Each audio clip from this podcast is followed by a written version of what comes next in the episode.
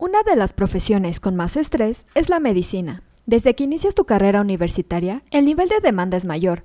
Los años de la carrera van desde los 6 a los 8 años, más la especialidad que decidas estudiar. A un lado de todo eso, al momento de ejercer tu profesión como médico, te enfrentas a largas jornadas laborales, tratas con pacientes difíciles y tras la actual contingencia sanitaria, el médico se convierte en el grupo vulnerable más afectado y contagiado. Según un estudio, los médicos y enfermeras de cuidados intensivos experimentan tasas más altas de angustia mental y mala salud que otras áreas. Sin embargo, esto podría estar ligado a los errores médicos que cometen, los cuales afectan negativamente a la calidad y seguridad de la atención médica. Por lo anterior, en este episodio analizaremos cómo se relaciona el estrés médico y la mala práctica médica. Comenzamos.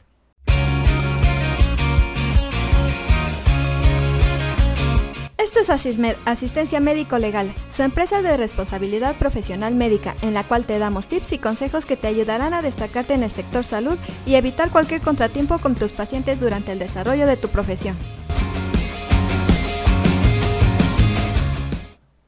Como te mencionamos, responderemos a la pregunta ¿Cómo se relaciona el estrés médico y la mala práctica médica?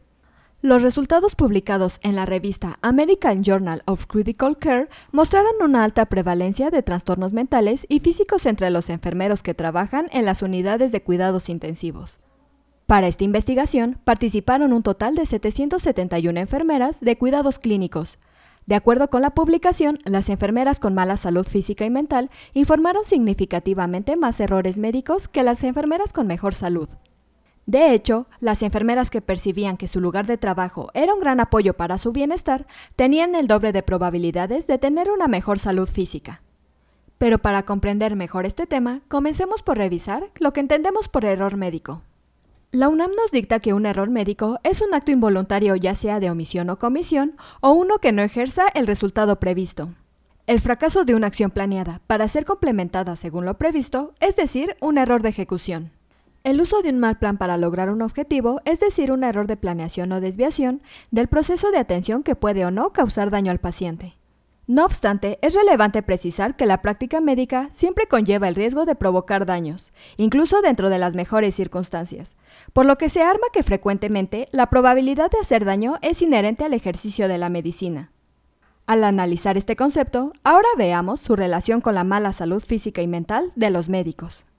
La investigación señala que en 2017 la Academia Nacional de Medicina, NAM, lanzó el programa Action Collaborative for Clinical Wellbeing and Resilience. Esto en respuesta al aumento de la tasa de agotamiento de depresión y suicidio y sus efectos adversos en el bienestar de los médicos y la seguridad del paciente. Ahora bien, un estudio realizado en Estados Unidos, en el cual participaron 1.790 enfermeras en ejercicio de 19 sistemas de atención médica, indicó que la peor salud física y mental de las enfermeras estaba relacionada con un mayor número de errores médicos reportados. Ese estudio fue el primero en demostrar que la depresión era el principal predictor de errores médicos entre las enfermeras y el personal médico. Además, las enfermeras que percibieron mayor apoyo para el bienestar en su lugar de trabajo tuvieron mejores resultados de salud física y mental. Sin embargo, este estudio nacional no examinó específicamente los errores médicos y de salud de las enfermeras de cuidados clínicos o la relación de esos factores con el apoyo de bienestar percibido. Como conclusión de la investigación, los resultados fueron que la verdadera incidencia de los errores médicos son difíciles de conocer por varias razones. En primer lugar, hay una tendencia natural por parte de los médicos al ocultamiento, no solo por el temor de que cada día son más vigentes las demandas y reclamaciones, sino porque se requiere cierta madurez para admitir, aún en la intimidad, los errores propios y más para sacar provecho de ellos. La revelación de los errores, por otro lado, puede aumentar las demandas y reclamaciones, las que no siempre son de buena fe.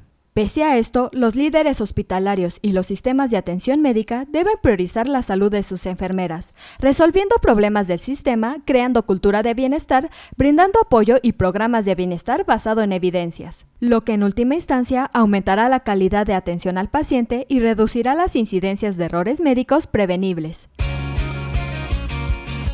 Eso es todo por hoy. Te invito a no perderte nuestros próximos episodios.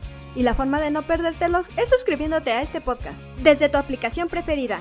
Y si te ha gustado este episodio, compártelo en tus redes sociales, con lo cual estarás ayudando a otros colegas a mejorar dentro de su consultorio o clínica y estarás ayudando a llegar a más personas. Si gustas dejarnos algún comentario o valoración en cualquiera de nuestras plataformas, te estaré muy agradecida, ya que sabré que estás ahí. De igual manera, te invito a que visites nuestra página en www.asistenciamedicolegal.com, así como nuestras redes sociales que son Facebook, Instagram y Twitter. Hasta la próxima. Everybody says that good things never last.